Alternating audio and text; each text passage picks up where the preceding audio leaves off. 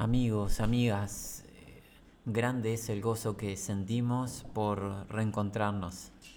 Eh, como ya lo hemos reiterado, eh, nuestro corazón se alegra en poder participar juntos, aunque de manera virtual, aunque a través de este medio digital y sin siquiera conocer nuestros rostros ni nuestros nombres los unos de los otros, nos produce gozo que podamos compartir la palabra del Dios vivo que trae certeza a nuestras vidas y realmente es, es una declaración que, que sale de nuestro corazón, es que estamos gozosos de tener esta oportunidad de libremente compartir la palabra de Dios.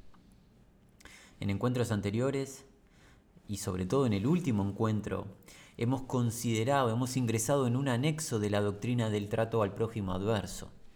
Eh, nos hemos planteado la inquietud de ¿habrá justicia al final? ¿Habrá realmente alguien pagará por la sangre inocente de los hijos de Dios derramada, por todos los actos injustos que se vienen en la tierra? Y si bien la pregunta parece ser simple y sencilla y alguien podría responderla de manera sencilla con un solo versículo, podría ser, nosotros creemos conveniente que juntos consideremos todo el cuadro profético a modo de títulos para enriquecer nuestro conocimiento y tener claro los hechos que sucederán previo a que se establezca la justicia perdurable.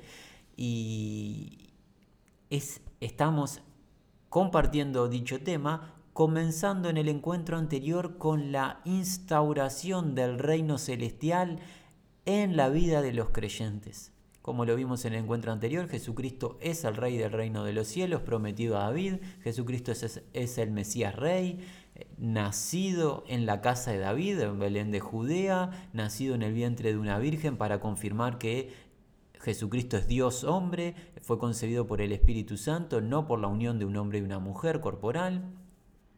Nació en la ciudad de Belén de Judea, siendo hijo de Abraham, hijo de David, habilitado para ser el cumplidor de las promesas, aquel que vendría a bendecir a las naciones mediante el derramar del Espíritu Santo, y vimos que como rey fue ungido con el Espíritu Santo de manera corporal, visible, cuando se bautizó en aguas con Juan el Bautista, los testigos vieron que el Espíritu Santo descendió como paloma y fue ungido, ungido con poder, como lo había profetizado Isaías, con poder de liberación, porque Jesucristo vino a quitar eh, los pecados del mundo, vino a librarnos del poder del pecado, del mal, del maligno y del mundo. Vimos que Jesús eh, como rey, como todo rey, gobierna y él gobierna a los integrantes de su reino a través de su legislación, la legislación en su reino que estamos considerando juntos en el Sermón del Monte. Vimos que los integrantes del reino ingresan a dicho reino arrepintiéndose de su estado de pecado y siendo ellos ungidos con el Espíritu Santo, ellos también son ungidos al igual que Jesús. Y vimos que este es un reino de paz, seguro, y es un reino eterno, pero todo esto en el apartado espiritual. Y nosotros queremos llegar y arribar en el próximo encuentro, si Dios lo permite, a eh, la consumación física del reino de Jesús. Lo queremos ver gobernar físicamente, que tome posesión de esta tierra, lo que le pertenece. Pero, pero, pero, antes de que eso pase, van a haber unos eventos eh, sobresalientes, extraordinarios, alguien podría decir, porque van a salir de lo común. Y Dios, el Dios soberano, que todo lo sabe y todo lo conoce, lo ha revelado en las sagradas escrituras a través del consejo de sus santos profetas y apóstoles y nos ha dado entendimiento, eh, en parte conocemos, en parte proclamamos, para compartirlo libremente. Y es eh, el anhelo de poder hacerlo en el temor del Señor. Pero como ustedes saben, no hay posibilidad que nosotros consideremos ningún tema sin que seamos asistidos por el Espíritu de Dios. Más que nunca necesitamos, amigos, que ustedes también allí, en sus hogares, donde sea que estén escuchando, nos acompañen en oración y nos apoyen en oración, porque esta no es tarea de ser humano ni de un grupo de hombres, sino que sin el Espíritu de Dios nadie puede discernir este tipo de verdad. Padre Santo, Dios de toda sabiduría, Dios de toda gloria y conocimiento, gracias porque nos revelas tu palabra, por cumplimiento a tu nuevo pacto. Eh, no aplica nuestra inteligencia o nuestro conocimiento natural, sino que es tu voluntad soberana de revelarte a tus hijos a través de tu espíritu. Y Señor, necesitamos que hoy nos reveles tu verdad, que nos amplíes tu conocimiento y los hechos que sucederán previo al retorno de Jesús a esta, a esta tierra, Padre. En el nombre de Jesús abre nuestros ojos y oídos espirituales, líbranos de malas interpretaciones, interpretaciones privadas, falsas, equivocaciones al considerar tu palabra. Ten misericordia de nosotros, Padre. En el nombre de Jesús. Amén. Amigos, estamos en tiempos del reino espiritual de Jesús en la vida de los que creen en Él. ¿Cómo se le llama a este tiempo del reinado espiritual del Mesías Rey? Se le conoce en la Escritura como los postreros tiempos, los últimos días, los últimos tiempos. Desde que el Mesías llegó a esta tierra, fue manifiesto a los hombres, realizó su ministerio, fue muerto, sepultado, muerto mediante cruz, sepultado, resucitado de entre los muertos, ascendido en gloria a los cielos y cumplió la promesa del derramar del Espíritu Santo, ingresamos en lo que se conoce como los postreros tiempos o los últimos tiempos. ¿De dónde proviene esto? Bueno, por ejemplo, de la declaración del apóstol Pedro en el libro de los Hechos, en el día de Pentecostés, cuando se inaugura la iglesia, que es una entidad dentro del reino de los cielos. En el capítulo 2 del libro de los Hechos, Pedro toma autoridad en el Espíritu Santo y dice en el versículo 17, vamos a leer el 16, mas esto es lo dicho por el profeta Joel. En los postreros días, dice Dios, derramaré de mi espíritu sobre toda carne, vuestros hijos y vuestras hijas profetizarán, vuestros jóvenes verán visiones, vuestros ancianos soñarán sueños, y de cierto sobre mis siervos y sobre mis siervas en aquellos días derramaré de mi espíritu y profetizarán, daré prodigios arriba en el cielo, sangre, fuego, vapor de humo, el sol se convertirá en tinieblas, la luna en sangre, antes que venga el día del Señor, grande y manifiesto, y todo el que invocar el nombre del Señor será salvo. El versículo 17 nos muestra que estamos en los postreros días. Desde que Jesús fue ascendido y ha derramado el Espíritu Santo, ingresamos en este periodo de los postreros días o los postreros tiempos, los últimos tiempos ha sido un periodo no de algunos días, jornadas de 24 horas, ni de algunas semanas, ni siquiera meses o hasta algunos años, ya van dos milenios, casi dos milenios que se han completado. Y es lo que estamos experimentando, los últimos tiempos. ¿Tiempo de qué? Tiempo de gracia de parte de Dios, tiempo de misericordia, tiempo de la proclamación de las buenas nuevas, el Evangelio de la gracia de Cristo Jesús, tiempo de salvación para las personas que creen, se arrepienten, confían en Jesús. Pero tiempo que en paralelo va creciendo el error, la maldad, el engaño y la desviación de la verdad, como lo enseña el apóstol Pablo en Primera de Timoteo. En Primera de Timoteo, en el capítulo 4, encontramos que Pablo le dice al joven Timoteo, vayamos allí un segundo, Primera de Timoteo capítulo 4, versículo 1, pero el Espíritu dice claramente, el Espíritu habló, en este caso le habló al, apóstol Pablo, el Espíritu dice claramente que en los postreros tiempos algunos apostatarán de la fe, escuchando a espíritus engañadores y a doctrinas de demonios, por la hipocresía de mentirosos que, teniendo cauterizada la conciencia, prohibirán casarse y mandarán perdón, abstenerse de alimentos que Dios creó, para que con acción de gracias participasen de ellos los creyentes y los que han conocido la verdad. Pablo exhorta al joven Timoteo y está instruyendo al joven Timoteo en cómo conducirse en la casa de Dios, Y parte de la exhortación es una alerta de lo que sucederá en el tiempo de Timoteo. Y eso fue hace 1900 años. Y Pablo denominó ese tiempo, y nosotros estamos incluidos, como los postreros tiempos. Es en lo que hoy estamos. Estamos en los postreros tiempos, tiempos de gracia y de fe genuina en el Señor y salvación, pero en paralelo también está creciendo algo, el tiempo de una fe fingida, el tiempo de la hipocresía, el tiempo del error y el engaño, que también irá creciendo de manera paralela. ¿Y hasta cuándo son los postreros tiempos? ¿Hasta qué momento estaremos en, este, en esta etapa? Bueno, no tenemos, porque nadie sabe, nadie en esta tierra, ni en los cielos, ni debajo de la tierra, a excepción de Dios, nadie sabe hasta qué día y hora estaremos en estos tiempos. Pero sí sabemos que hay un hecho concreto que marcará una diferencia que marcará un cambio de situación.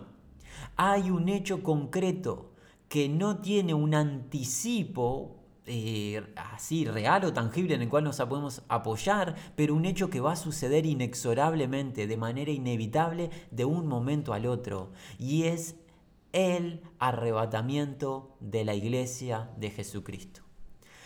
El arrebatamiento de la iglesia de Jesucristo es un punto muy importante en el cuadro profético de Dios dentro de su plan eterno. Cuando Dios arrebate a su iglesia, ingresaremos en lo que se conoce y Pedro nos dijo en el libro de Hechos, en el capítulo 2 hace unos minutos, como el día del Señor el día de Jehová, el día del Todopoderoso, uno de los temas proféticos más importantes del Antiguo Testamento. Amigos, estamos prontos, si Dios nos permite en estos minutos, a cubrir lo que va a suceder en los momentos y los instantes previos al retorno de Jesús físico a esta tierra. Lo vamos a hacer, si Dios nos permite y nos da gracia, en algunos minutos, pocos queremos compartirte que es imposible humanamente que nosotros en 20, 30, 40 minutos cubramos este tema tan vasto de manera exhaustiva y profunda. Es absurdo, es imposible. Este tema nos llevaría meses de cubrir y no es la intención, no estamos considerando, no estamos haciendo un estudio exhaustivo del el tema. Eh, de sucesos futuros previo a la llegada del Señor Jesús. ¿Qué vamos a hacer? ¿Qué es nuestra intención? Compartir en el amor de Cristo los títulos de los hechos más relevantes, simplemente los títulos. Aclaramos, no trataremos cada tema, sino que vamos a compartir los títulos de hechos extraordinarios que van a suceder y están revelados en la Escritura. Cada uno de esos títulos es un tema en sí mismo que debería ser considerado en profundidad. Lo reiteramos, este no es un estudio exhaustivo, sino es simplemente un resumen y es una fotografía que nos mostrará un cuadro eh, para tener una idea de qué va a suceder previo al retorno de Jesús de manera física. Así que dijimos, el arrebatamiento de la iglesia de Cristo Jesús es el hecho que da inicio al día del Señor, al día de Jehová, y ese día no es un día de 24 horas, no es una jornada como nosotros conocemos habitual, sino que es un grupo de sucesos con un mínimo de siete años. El retorno del Señor Jesús es un hecho que está constituido de varios sucesos. Comienza con el reencuentro de Jesús y su iglesia en los cielos, un reencuentro de gloria, celebración y festejos y premiación tribunal, y culminará con el retorno de Jesús visible a todos los moradores de la tierra en esta tierra que nosotros conocemos de manera física. Nuevamente, reiteramos, visible a todos los ojos. Comenzará con el arrebatamiento y culminará en un mínimo de siete años, quizás hasta un poco más, cuando Jesús se haga visible a todos los ojos de incluso los que no le conocieron y venga con toda justicia y gloria a esta tierra. El día del Señor no es un día de 24 horas, es un cúmulo de sucesos. La venida del Señor, se podría decir, es una, pero debería de ser considerada en distintos tiempos. En un principio para su iglesia y al consumar el hecho, al final, hacia el resto de las naciones de manera visible. Esto del arrebatamiento de la iglesia, por ejemplo, lo enseña el apóstol Pablo en Primera de Tesalonicenses, en el capítulo 4, Pablo nos dice, a partir del versículo 13, tampoco queremos, hermanos, que ignoréis acerca de los que duermen, para que no os entristezcáis como los otros que no tienen esperanza. Porque si creemos que Jesús murió y resucitó, así también traerá Dios con Jesús a los que durmieron en él. Por los cuales os decimos que nosotros que vivimos, que habremos quedado hasta la venida del Señor, no precederemos a los que durmieron. Porque el Señor mismo, con voz de mando, con voz de arcángel y con trompeta de Dios descenderá del cielo y los muertos en Cristo resucitarán primero y luego nosotros, los que vivimos, los que hayamos quedado, seremos arrebatados juntamente con ellos en las nubes para recibir al Señor en el aire y así estaremos siempre con el Señor. Todos los integrantes de la iglesia que estén vivos, que estén vivos en esta tierra al sonar la trompeta que Dios emitirá, la trompeta de jubileo, serán arrebatados, quitados de esta tierra con una fuerza absoluta y superior de parte del Señor y serán transformados en el aire, cambiando el envase físico natural débil a un, a un envase, a un cuerpo semejante a la gloria del Señor Jesús al resucitar entre los muertos, un envase de gloria. Y se reencontrará la iglesia con su gran rey, el esposo, el Señor Jesús, y se sucederá lo que se conoce como el tribunal de Cristo, donde el Señor Jesús estará premiando la fidelidad de todos sus hijos e hijas de los integrantes del reino de los cielos. Ese es el hecho que se conoce como el arrebatamiento de la iglesia. Y el arrebatamiento de la iglesia, el arrebatamiento de la iglesia es el comienzo de un cúmulo de hechos absolutamente extraordinarios. Ciertamente el arrebatamiento es un hecho extraordinario, porque de un momento al otro, al abrir y cerrar los ojos, al pestañear, desaparecerán multitudes de personas de todas las naciones, no estarán más entre los vivos. Desaparecerán. ¿Por qué? Porque serán elevados en el aire y transformados. Va a haber una desaparición de personas tremenda. La gente no va a tener muy claro qué sucedió, pero hombres, mujeres y personas jóvenes, mayores, de un momento al otro no estarán más en esta tierra, se habrán ido, nos habremos ido. Los que hemos creído, nos habremos ido con el Señor a reencontrarnos. Nuestra gran esperanza se cumplirá y seremos galardonados conforme a la fidelidad y al obrar luego de haber creído y ser salvos por gracia mediante la fe. Pero así como este hecho es un hecho de gloria y festejo y celebración de los hijos de Dios con el gran rey en los cielos, en las nubes, como está revelado, la tierra y el mundo seguirá su curso en este globo terráqueo que nosotros conocemos y que habitamos, y seguirá su curso de una manera tremenda, tremendamente eh, aterrador es comprender y conocer lo que va a suceder. Una vez que la iglesia sea arrebatada, ingresaremos en el periodo final, en eso de el día del Señor, el tiempo de angustia, tiempo de tribulación de Jacob, como se enseña en el libro del profeta Jeremías. Jeremías nos dice en el capítulo 30, Vayamos a él, al capítulo 30 de Jeremías, versículo 7. Ah, cuán grande es aquel día, tanto que no hay otro semejante a él. Tiempo de angustia para Jacob, pero de ella será librado.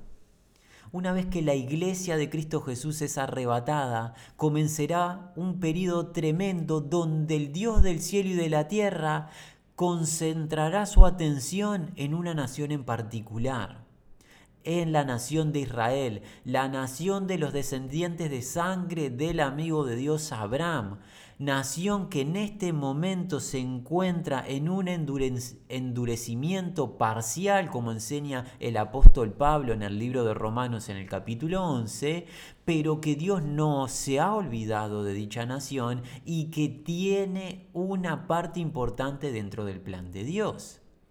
En este tiempo Dios prestará gran atención a dicha nación, pero pero por haber rechazado a Cristo Jesús, al Mesías enviado, la nación de Israel pasará un tiempo de tribulación, aflicción y angustia como jamás vivió. Y ciertamente que la nación de Israel ha sido una nación que ha vivido angustias grandes, pero nunca, nunca como la que vivirá en este periodo. Este es un periodo de siete años por lo menos y esto proviene de una profecía dada al profeta Daniel en el capítulo 9, donde Dios le revela al profeta Daniel a través de el ángel Gabriel que han sido establecidas 70 semanas, semanas de años, cada semana es un ciclo de siete años para el pueblo de Daniel, el pueblo de Israel, y hay una semana, la semana 70, la que aún no se ha cumplido y está vigente.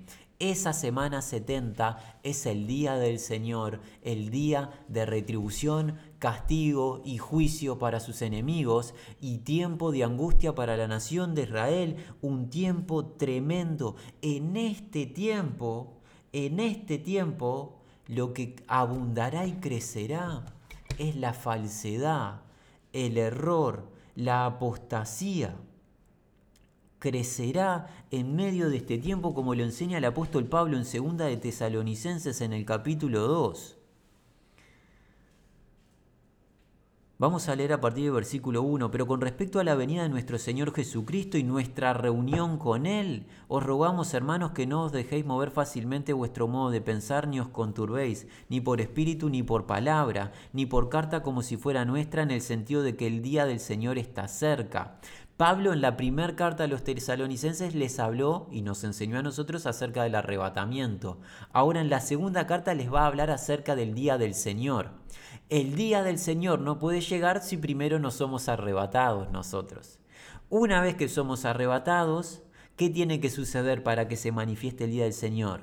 Nadie os engaña en ninguna manera, porque no vendrá el día del Señor sin que antes venga la apostasía la falsedad, el enfriamiento, el error, el engaño, la apariencia de piedad, pero la hipocresía desagradable, demoníaca. Y algo más se va a suceder que ya vamos a declarar, y es lo que se conoce como la manifestación del hombre de pecado, el hijo de perdición. En tiempo de tribulación, en los días de tribulación de Jacob, en este periodo final de siete años, surgirá un personaje peculiar de las escrituras que se conoce como el anticristo.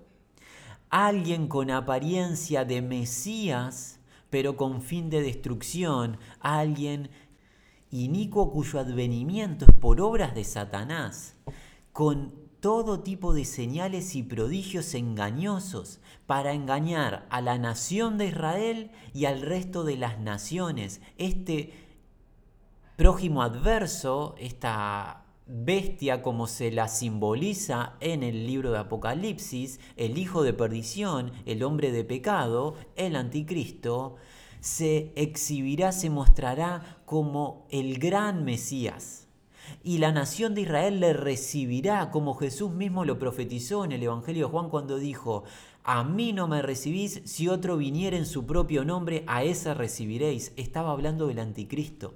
El anticristo, como se enseña en el libro del profeta Daniel en el capítulo 9, firmará un tratado de paz con la nación de Israel. Y será el Mesías que la nación de Israel siga guardando, pero su fin será un fin de destrucción.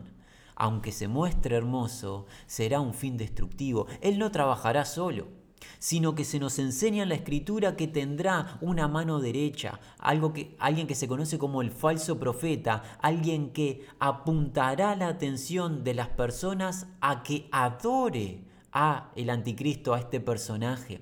Este personaje tendrá un, tendrá un poder abrumador. ¿Por qué? Porque tendrá poder político, dado que en el libro de Apocalipsis se nos enseña que este personaje estará asociado con 10 naciones que formarán el imperio mundial final.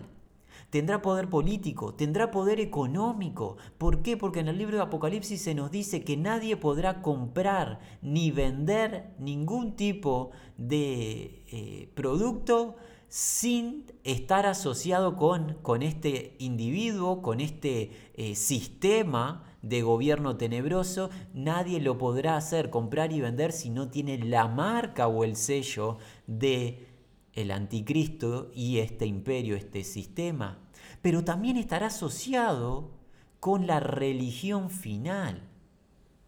Una religión apóstata, falsa, abominable a los ojos de Dios, un movimiento ecuménico que en estos días, en el año 2020 que nosotros vivimos, ya se está gestando, donde se unen todas las religiones y tipos de credo y van a converger en una sola y gran religión, la religión del anticristo, lo que se conoce en las escrituras como la gran Babilonia, el sistema del mundo opositor a Dios con una fe supuestamente Dios, pero absolutamente abominable a los ojos de Dios, como se declara clara en el libro de Apocalipsis, en el capítulo 17. Mira cómo la nombra Dios a esta iglesia falsa, a este sistema de adoración falso. 17.5. El apóstol Juan ve en revelación y en su frente un nombre escrito, un misterio. Babilonia la grande, la madre de las rameras y de las abominaciones de la tierra esta simbología que está hablando Juan. Nuevamente, no estamos explicando, no estamos profundizando en el tema. Tendríamos mucho para hablar de esto y si Dios lo permite en algún momento hablaremos, pero estamos dando los títulos. Esto es simbología que Juan está utilizando. Esta mujer adúltera, esta eh, ramera o prostituta, que es lo que dice el original, hace referencia a un sistema de adoración falso, pagano, vendido al pecado. Para Dios es lo mismo que una mujer que se acuesta con muchos hombres.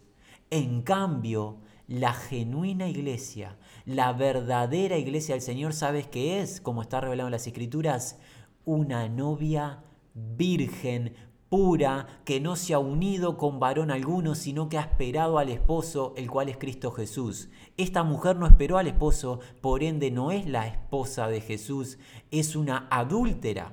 Y esta es la religión final. Hoy, hoy mismo se está formando este sistema religioso apóstata, pagano, abominable a los ojos del Señor. Amigo, amiga, si tú estás en algún sistema de esta índole que acepta todo tipo de credo y que hace a un lado la verdad de Jesús, corre, sal corriendo de allí. En palabra del Señor te exhortamos para que salves tu vida. Cree en Jesús, Apóyate en su verdad a través del consejo de los apóstoles y aguarda con paciencia su retorno. Pero hay de aquellos que ingresen a este sistema tenebroso y perverso, porque para el Señor es desagradable y veremos luego cómo le trata. Bueno, vemos que el anticristo estará rodeado de un poder inimaginable, inimaginable.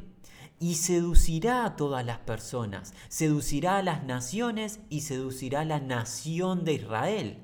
Engañará a la nación de Israel firmando ese tratado de paz.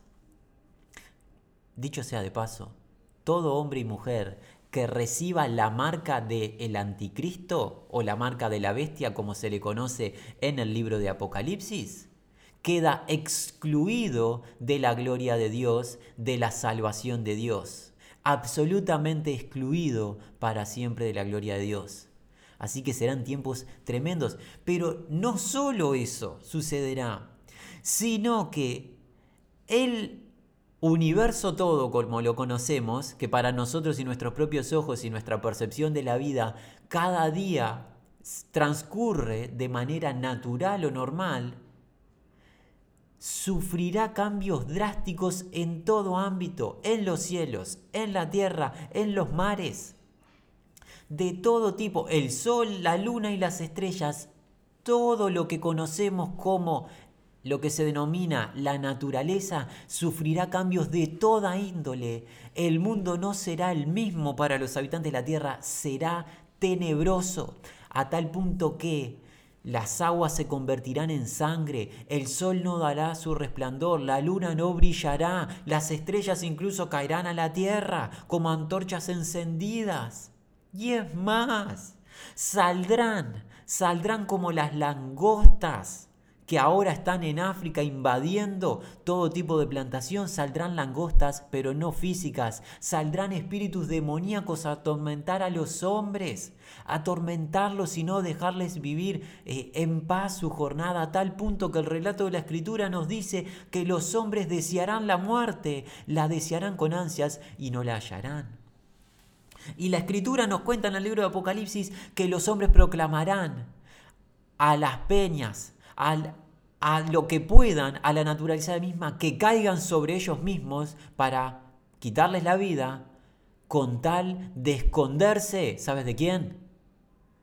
De aquel que está sentado en el trono y del Cordero, porque ha llegado el gran día del Señor, día temible. ¿Y quién puede permanecer en pie? Bueno amigos, estamos en, en este tiempo, en el día del Señor, viendo todo tipo de cataclismos a modo de título pero no ha culminado aún.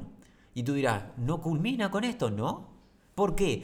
Porque a la mitad del periodo de estos siete años, por ende a los, 13 años y, a los tres años y medio, sucederá un hecho peculiar. A los tres años y medio, el anticristo que había firmado un tratado de paz con la nación de Israel romperá dicho tratado ¿Y qué sucederá? Realizará lo que se conoce en las escrituras como la abominación desoladora. Realizará un hecho abominable, pagano, idólatra en el templo de Jerusalén que será, perdón, reedificado. El apóstol Pablo nos dice, allí en 2 Tesalonicense, donde estuvimos hace un rato,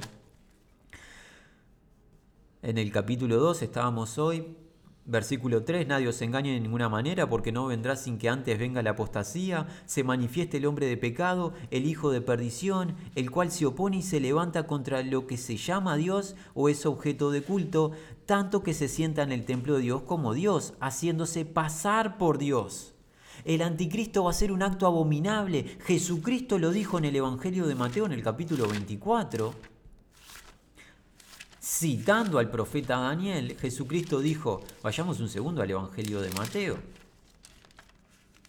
capítulo 24, vamos al versículo 15, por tanto, cuando veáis en el lugar santo, posiblemente esté haciendo referencia al templo de Jerusalén que será reedificado. La abominación desoladora, ese hecho detestable relacionado con idolatría, la abominación desoladora de la que habló el profeta Daniel, el que le entienda, bueno, esto sucederá a la mitad de los tres años y medio. El anticristo romperá el pacto de paz con los judíos y mostrará su verdadera identidad e irá con toda furia contra la nación de Israel y contra los que crean en Jesucristo.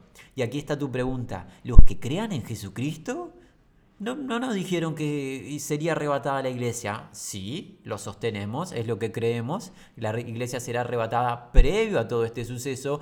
Gracias sean dadas a Cristo Jesús, gracias sean dadas a Dios por Cristo Jesús que nos salva de la ira venidera. Pero pero en el periodo este nefasto, en el último periodo del gobierno del hombre en la tierra, Dios no estará inactivo. ¿Por qué? Porque el Señor tendrá en todo este periodo un grupo selecto de hombres, lo que se conoce como los 144.000 sellados de Dios, 144.000 varones judíos que son las primicias de la cosecha de la nación de Israel, el anticipo que Dios obtuvo para sí previo a la salvación final de la nación de Israel, que serán 144.000 testigos de Dios, además de los dos testigos que se conocen en el libro de Apocalipsis como los dos olivos, que también darán testimonio de Dios, y además de eso, Dios proclamará el Evangelio eterno a través de un ángel por los cielos. Por ende, Dios seguirá en su misericordia en el periodo más nefasto de la raza humana, en el periodo más abominable de la raza humana, donde el pecado llegará al extremo, porque la iglesia no está más en la tierra, no es más sal y luz, no hay más santidad en esta tierra, será detestable todo. Allí Dios también estará actuando con estos evangelistas, con estos testigos que anunciarán y personas serán salvas en este periodo, pero no la mayoría. Ahora, esos que sean salvos, esos que sean salvos serán el objetivo central del anticristo y de la ramera, la gran Babilonia en su apartado religioso, que irán con furor contra la nación de Israel y contra los que creerán en Jesucristo en este periodo. Y es así que llegamos al punto en el que en el libro de Apocalipsis, en el capítulo 17, en el versículo 6, Juan ve a la mujer, a este sistema religioso falso con apariencia de piedad, pero absolutamente desagradable, en el versículo 6, vi a la mujer ebria, pero no de alcohol, no de festejos, ¿De qué estaba ebria la mujer? De la sangre de los santos y de la sangre de los mártires de Jesús. Y cuando la vi, quedé asombrado, con gran asombro. Juan quedó impactado de lo que vio. ¿Por qué? Porque este sistema religioso asociado con el anticristo aniquiló, martirizó una gran cantidad de personas que creyeron en Jesús. Tremendamente desagradable. Y tú estarás diciendo, pero hermanos, no nos dijeron que llegaría la justicia. Esto cada vez está más tenebroso, cada vez está peor. El anticristo persiguiendo a la nación de Israel, matando a judíos, la, la ramera matando a los que creen en Jesús en este periodo. Se oscurece el sol, se apaga la luna, las estrellas caen como antorchas encendidas, el mar se eh. Eh, produce sangre el mar. Además hay demonios por todos lados atormentando a las personas. Empieza a morir gente a tal punto que al final de este periodo la mitad de la raza humana no será contado entre los vivos. ¿Qué cuadro me están presentando de justicia, de gozo? Bueno, este es el día del Señor, esto es lo que viene.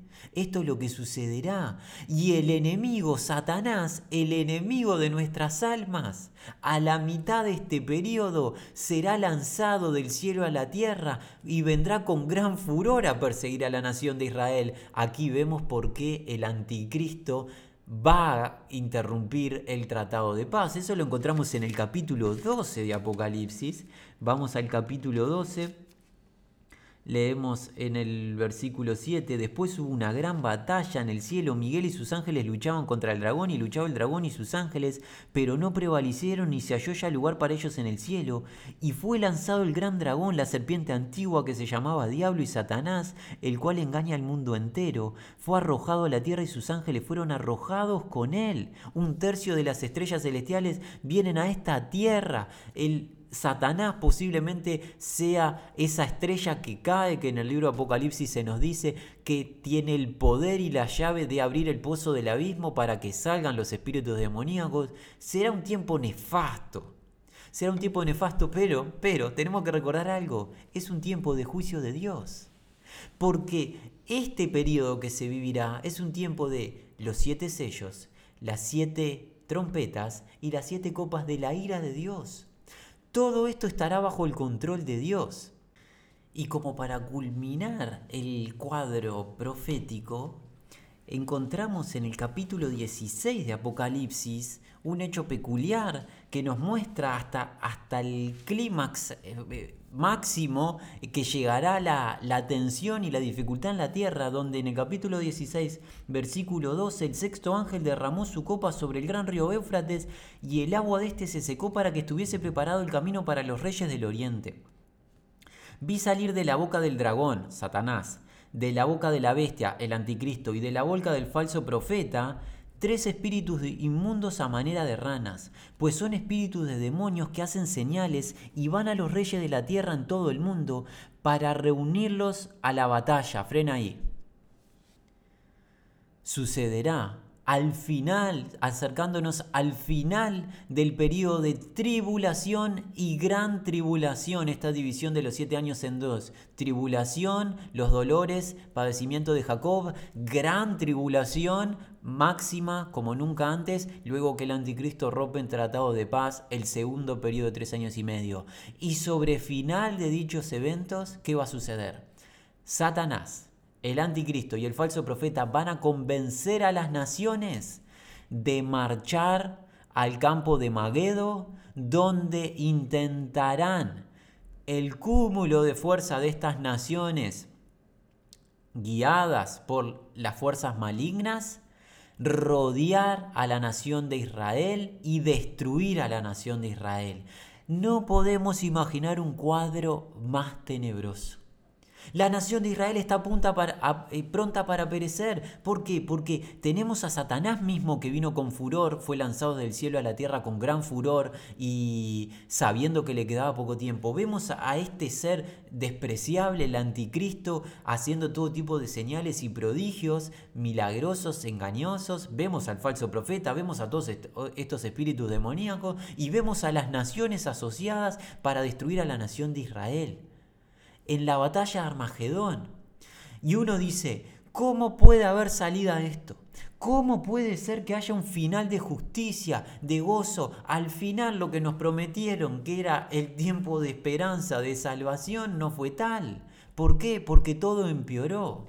Bueno, hay una frase que algunos reiteran, es una frase me parece más cotidiana, que la noche es más oscura previo a que salga el sol. Y ciertamente va a salir el sol porque resplandecerá el lucero. Este no es el día del anticristo. Este no es el día de Satanás. Este no es el día del falso profeta o de la gran Babilonia religiosa o económica comercial. No es el día de los demonios. Tampoco es el día de las naciones. Capítulo 16 de Apocalipsis, versículo 14. Este es el gran día del Dios Todopoderoso.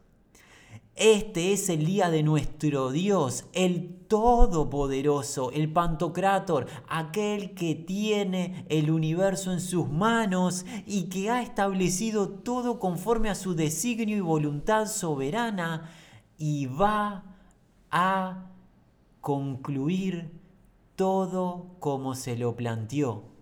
La imagen es todas las fuerzas malignas rodeando a la nación de Israel. Los que creyeron en Jesucristo en este periodo de siete años gentiles, martirizados todos, si no todos, la gran mayoría martirizados, muertos por la fe en Jesús. La nación de Israel, muchos perecieron y los que queden vivos están prontos para fallecer en esta batalla.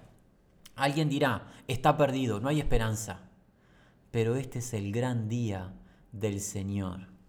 Y si te adelantas al capítulo 19, si te adelantas al capítulo 19, vamos a simplemente leer y no emitir comentario y con esto vamos a cerrar hoy. Queda desde ya eh, establecida la invitación para en el próximo encuentro empezar a gozarnos y a deleitarnos. Vamos a leer los versículos 1 al 8 de lo que ha sucedido y de lo que Juan nos revela. Amigo, amiga, sobre todo, hermano y hermana, si tú eres hijo de Dios, si realmente renaciste el Espíritu y no te emocionas en estos versículos, si no se te eriza la piel o no se te mueve algo en tu ser, pregúntate si el Espíritu está funcionando en ti. Esta es la gloria que nos espera, este es nuestro anhelo. Versículo 19.1. Después de esto y una gran voz de una gran multitud en el cielo que decía, aleluya, salvación, honra, gloria, poder son del Señor nuestro, porque sus juicios son verdaderos y justos, porque ha juzgado a la gran ramera que ha corrompido a la tierra con su fornicación y ha vengado la sangre de sus siervos de la mano de ella. Otra vez dijeron, aleluya, y el humo de ella sube por los siglos de los siglos. Y los veinticuatro ancianos, los cuatro seres vivientes, se postraron en tierra y adoraron a Dios que estaba sentado en el trono y decían, amén, aleluya. Y salió del trono una voz que decía, alabad a nuestro Dios todos sus siervos, los que le teméis, así pequeños como grandes. Y oí como la voz de una gran multitud, como el estrendo de muchas aguas, como la voz de grandes truenos que decía, aleluya porque el Señor nuestro Dios Todopoderoso reina. Gocémonos y alegrémonos y démosle gloria, porque han llegado las bodas del Cordero y su esposa se ha preparado, y a ella se le ha concedido que se vista de lino fino, limpio y resplandeciente, porque el lino fino es las acciones justas de los santos. Seguimos, y el ángel me dijo, escribe. Bienaventurados los que son llamados a las cenas de las bodas del Cordero y me dijo, estas son palabras verdaderas de Dios. Yo me postré a sus pies para adorarles. ¿Quién Juan? Y él me dijo, el ángel a Juan, mira, no lo hagas. Yo soy consiervo tuyo y de tus hermanos que retienen el testimonio de Jesús. Adora a Dios, porque el testimonio de Jesús es el espíritu de la profecía. Entonces, versículo 11, vi el cielo abierto. Y he aquí un caballo blanco, y el que lo montaba se llamaba fiel y verdadero y con justicia juzga y pelea. Sus ojos eran como llama de fuego. En su cabeza había muchas diademas y había y tenía un nombre escrito que ninguno conocía sino él mismo.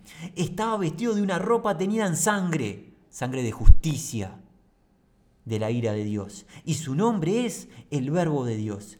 Los ejércitos celestiales, ahí hermano estás vos, estamos nosotros, descendemos con el Señor. Los ejércitos celestiales vestidos de lino finísimo, blanco y limpio le seguían en caballos blancos. De su boca sale una espada aguda para herir con ella a las naciones, y él las regirá con vara de hierro. Y él pisa el lagar del vino del furor y la ira del Dios Todopoderoso. En su vestidura y en su muslo tiene escrito este nombre, Rey de Reyes y Señor de Señores. Y vi un ángel que estaba en pie en el sol y clamó a gran voz diciendo, a todas las aves que vuelan en medio del cielo, venid y congregaos a la gran cena de Dios, para que comáis carne de reyes, capitanes, carnes de fuertes, carne de caballos y de sus jinetes, carne de todo libre, esclavos, pequeños y grandes. Y vi a la bestia, al anticristo a los reyes de la tierra y a sus ejércitos reunidos para guerrear contra el que montaba el caballo y contra su ejército. Y la bestia fue apresada, y con ella el falso profeta que había hecho delante de ellas las señales con las cuales había engañado a los que recibieron la marca de la bestia y habían adorado su imagen. Estos todos fueron lanzados vivos dentro de un lago de fuego que arde con azufre, y los demás que se alistaron a la batalla fueron muertos con la espada que salía de la boca del que lo montaba. El caballo, del que montaba, perdón, el caballo, y todas las aves se saciaron de las carnes de ellos. Hermanos, no hace falta siquiera comentarlo. No ha sido la intención comentar versículo a versículo porque este no es un estudio nos preguntábamos, ¿hay un final de gloria? ¿Hay un final de justicia? Bueno, este es el comienzo. El Dios Todopoderoso está en control. Se oscurecerá la situación al máximo hasta que Dios, a través de Cristo Jesús, destruya a todo este séquito de seres tenebrosos y quedará para un tiempo posterior la destrucción del enemigo final junto con la muerte. Amigos, nuestro anhelo es que este, estos pequeños minutos que hemos compartido sirvan para que todos podamos conocer un poco más de lo que vendrá. Y conociendo lo que vendrá, los que hemos creído en Cristo Jesús, cobremos una identidad de discípulos mayor y proclamemos las buenas nuevas del reino con urgencia, conociendo el temor del Señor empezar a persuadir a los hombres, porque hay del que se quede en este periodo en esta tierra. La iglesia nos gozaremos, estaremos en los cielos, volveremos para disfrutar con el Señor, pero no pasaremos por este periodo. Pero los que queden aquí, hay de ellos, amigo, amiga, hermano, hermana. Si tú te has beneficiado de la salvación, anda y cuéntale a otro. Eso es lo que nos ha ordenado Jesús. No quisiéramos estar en el pellejo de ninguno de los que esté aquí en la tierra. Queda la invitación dispuesta en el próximo encuentro a disfrutar del reinado justo de Cristo Jesús aquí en la tierra. Acaba de destruir al anticristo, acaba de destruir al falso profeta, destruyó a todos aquellos que se alistaron en la batalla. Ah, en los versículos anteriores del capítulo 18, la celebración del capítulo 19, ¿saben por qué era? Porque acaba de destruir Jesús a la gran Babilonia, a la ramera religiosa y a la ramera abominación comercial de un sistema corrupto, económico, tenebroso. Eso sucedió en los en el capítulo 18, en los versículos finales, y los cielos festejan la destrucción de la gran ramera. Jesucristo reina. Jesucristo reina. Si no le conoces, si no te has quebrantado ante Él, Amigo, amigo, hoy es el día. Hoy es el día aceptable, hoy es el día de salvación. Cree en Jesucristo, arrepiéntete de tu estado de pecado y serás salvo. Jesucristo reina y va a reinar con autoridad. La gracia sea con todos los que aman su nombre.